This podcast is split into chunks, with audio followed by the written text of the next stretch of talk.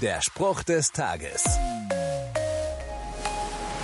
Der einstige israelische König David hat ein Danklied geschrieben, in dem er Gott dafür preist, dass dieser ihn beschützt und bewahrt hat.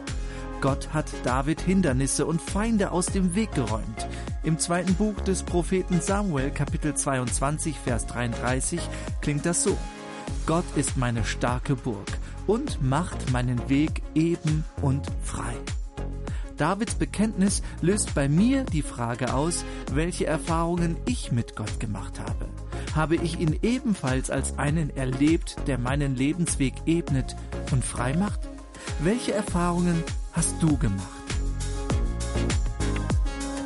Der Spruch des Tages steht in der Bibel. Bibellesen auf bibleserver.com.